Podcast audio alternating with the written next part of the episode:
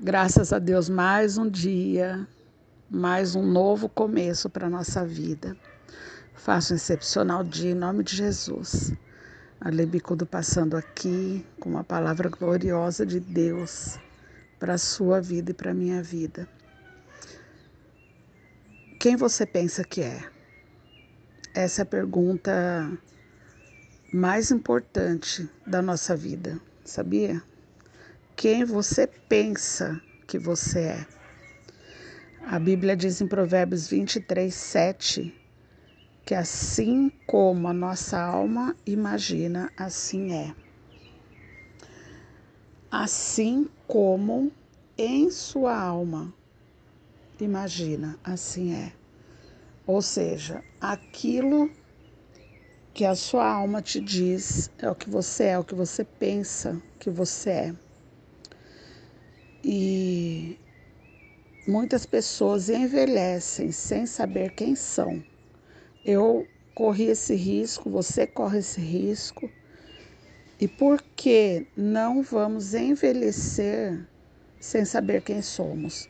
Porque estamos tendo a oportunidade de descobrir dia após dia o Criador que nos fez imagem e semelhança dele. Mas não bastou para Deus apenas dizer: façamos o homem a nossa imagem e semelhança, para que nós crescemos nessa verdade.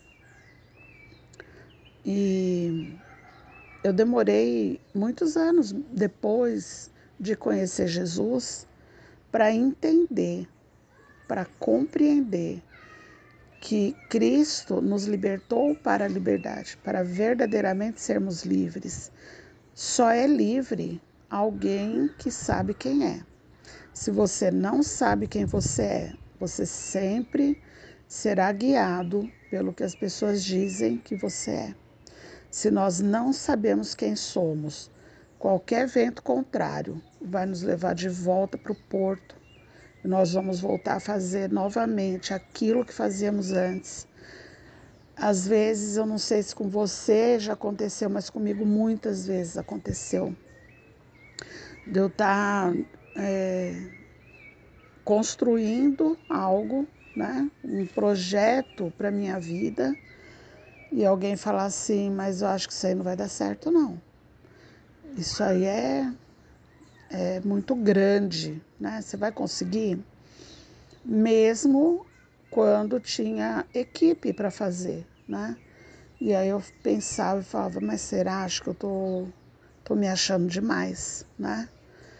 E entendo que não podemos caminhar sozinhos. Nós somos quem somos, porque o que nós precisamos sempre estará em alguém. Sempre vai estar em alguém aquilo que me falta sempre vai estar em você, aquilo que me falta sempre vai estar em mim, o que falta em alguém. Por quê? Porque Cristo estabeleceu um corpo na terra. Um braço não trabalha sozinho, uma perna não trabalha sozinho. Mas para isso, precisamos saber: eu sou perna e essa perna funciona muito bem. Eu sou olhos e esses olhos vão funcionar muito bem dentro desse corpo. Eu sou mãos e onde essas mãos tocarem, tudo correrá bem. E eu estava hoje buscando uma palavra. Deus tem falado muito comigo sobre identidade. E não é assim, gente, quando eu falo Deus falou comigo, né? As pessoas falam, nossa, Deus, legal, ele tá ali, mora com ela. Sim, realmente ele mora comigo. Quando eu acordo, a primeira pessoa com quem eu falo, Deus fala conosco o tempo todo. O tempo todo. A última vez que Deus falou audivelmente comigo foi na questão do propósito, que eu estava nessa busca, né? E ele falou realmente. Mas Deus fala com você todos os dias, fala comigo todos os dias através de alguém, através de um louvor, através de um vento, através de uma, uma, uma palavra que você ouve no rádio, através do pastor da sua igreja, de quem você ouve que cuida da sua vida espiritual. E Deus tem falado comigo muito, muito mesmo sobre identidade. Porque temos urgência, Deus tem urgência em que as pessoas descubram quem são, para que possam fazer aquilo para que foram chamados. E a palavra ela é tão linda, sabe? Que não se contentou, Deus não se contentou em dizer: olha, você, criatura, entende que você é a imagem e semelhança minha, do meu filho, que o Espírito Santo mora em você. Isso não basta para você entender a importância, a grandeza que existe em você. Então eu vou te falar.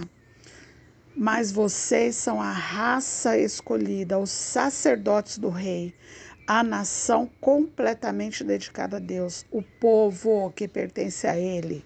Vocês foram escolhidos para anunciar os atos poderosos de Deus que os chamou da escuridão para a sua maravilhosa luz. Antes não éramos nada. Antes iríamos para a fornalha, iríamos para a guerra sozinhos, iríamos para a morte. Mas Deus diz, gente, para nós, que nós somos geração eleita, um sacerdócio real, não é qualquer um. Uma nação santa. O que, significa santidade para o cristão? Significa ser separado do mundo, ser separado para Deus viver para Deus, viver. Aí alguns dizem assim, como eu falei muitas vezes. Ah, eu tenho muito que viver ainda. Quando eu já tiver vivido tudo, aí eu vou pensar. Eu nem isso eu falava, vou pensar nesse negócio de igreja, nem falava isso. Né? Eu falava assim, ah, quando eu cansar de, quando eu conhecer tudo que eu preciso, eu eu caso, né? Não era nem, nem Deus que eu queria, era, era casar. Hoje eu descobri que tudo que eu preciso eu sempre tive e não conhecia, que é Jesus. Somos um povo exclusivo, exclusivo. Quem Deus levanta, escolhe, é exclusivo dele. Eu sou propriedade exclusiva do Senhor. Você é propriedade exclusiva do Senhor. Por mais que o mundo queira te envolver, Deus não desiste de você. Deus não desiste de mim. Graças a Deus por isso porque senão onde eu estaria agora? Mas tudo isso é para cumprir um propósito. Qual é o propósito? É anunciar as grandezas daquele que te chamou. É falar de Deus, falar: olha quem eu era, olha quem eu sou hoje. E, e tem algo, gente, muito forte que eu ouvi, isso nunca mais saiu do meu coração. Pregue o evangelho. Se for necessário, fale. Ou seja, seja uma carta viva de Deus por onde você passar, as pessoas têm que te olhar e falar: Uau, tem algo diferente nessa pessoa. Oh, meu Deus, acho que essa pessoa aí é crente. É o rótulo, né? Acho que essa pessoa é, é cristã. Você é cristã? Quantas vezes já ouvi isso? Por quê? A identidade de Cristo tem que estar em nós para que Ele vá na frente. Ele, quando alguém olhar para você, quando alguém olhar para mim, que veja Ele primeiro. A nossa face não importa, que a face dele esteja em nós. Nós saímos das trevas. Eu não sei você, qual a sua história. Eu não sei como foi o seu caminhar até hoje aqui para estar tá ouvindo isso. Eu não sei por que Deus mandou falar isso. Mas Onde você estaria hoje se não fosse o amor de Deus? Onde estaria a tua família? Onde estaria a sua vida?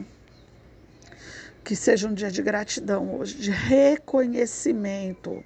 E aí eu vou fazer agora a mesma pergunta do início. Quem você pensa que é? Depois dá uma lidinha lá em 1 Pedro, capítulo 2, verso 9. E aí você vai colocar dentro do seu coração quem você é. Deus te abençoe. Deus te abençoe.